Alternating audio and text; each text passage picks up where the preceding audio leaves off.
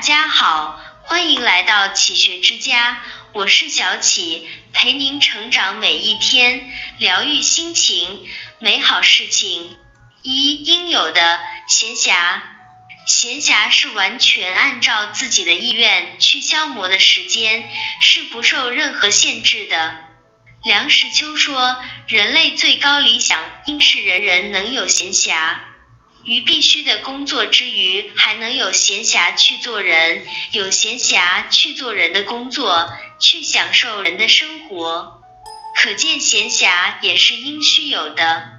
摩西十诫第四条这样说：耶和华在六天里造天地万物，第七日便安息，所以耶和华赐福与安息日，定为圣日。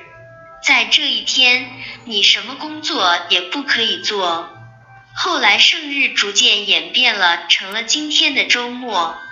而在中国汉代，官员在每五天之中可以有一天不办公，这个假日称为休沐。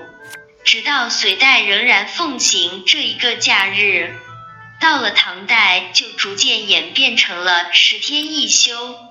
可以说，东方和西方对休息的态度是一致的。二闲暇处找回自我，忙兴亡也。所以人们需要必要的闲暇，在日常的生活中抽出身来。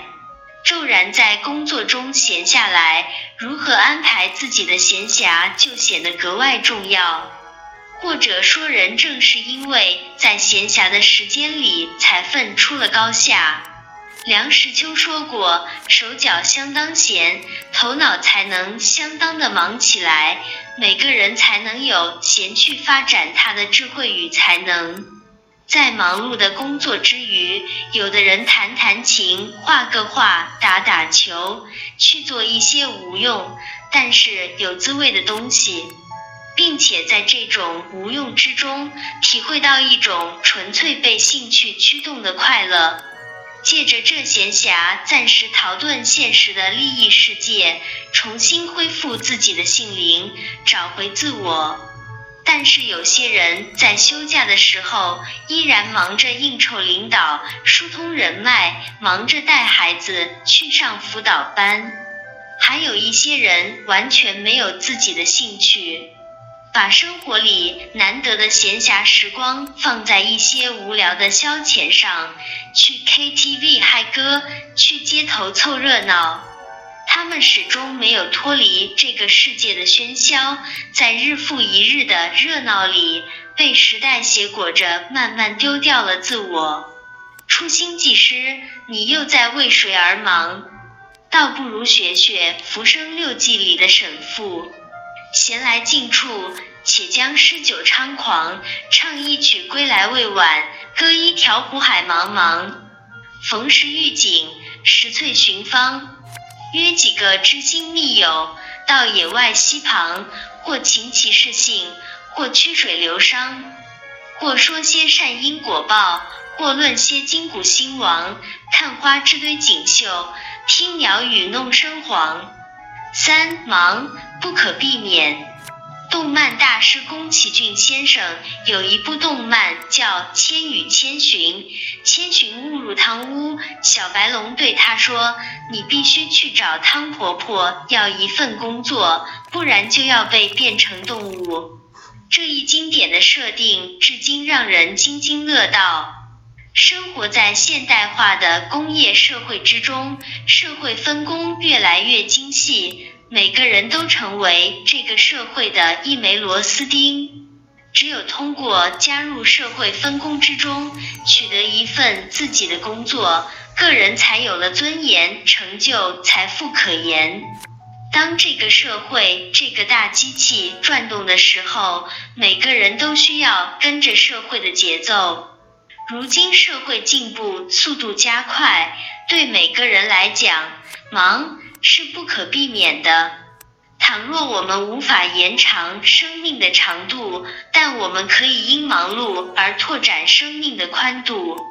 从这个意义上看，不能不说，忙碌其实也是人生的一种必须。四闲要有滋味，忙要有价值。忙是你工资涨了多少吗？是的。但是和你的工资相比，你是否获得了进步才是最重要的。忙是为了赚钱，但是在不停的忙碌中，可以让自己不停的学习进步，那么个人的能力就会越来越强。这样的忙就是一种投资，一本万利的投资。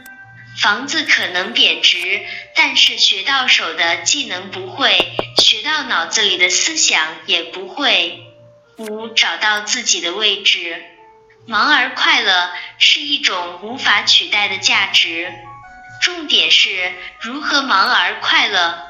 为你的理想和兴趣而忙的时候，你忙而快乐，这样的忙本身就有价值。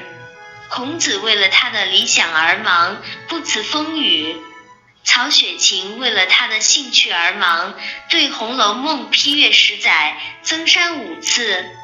龙生九子，各有不同。囚牛爱乐，蒲老好名，酸泥洗净，碧案好诵。每个人都有自己的天赋。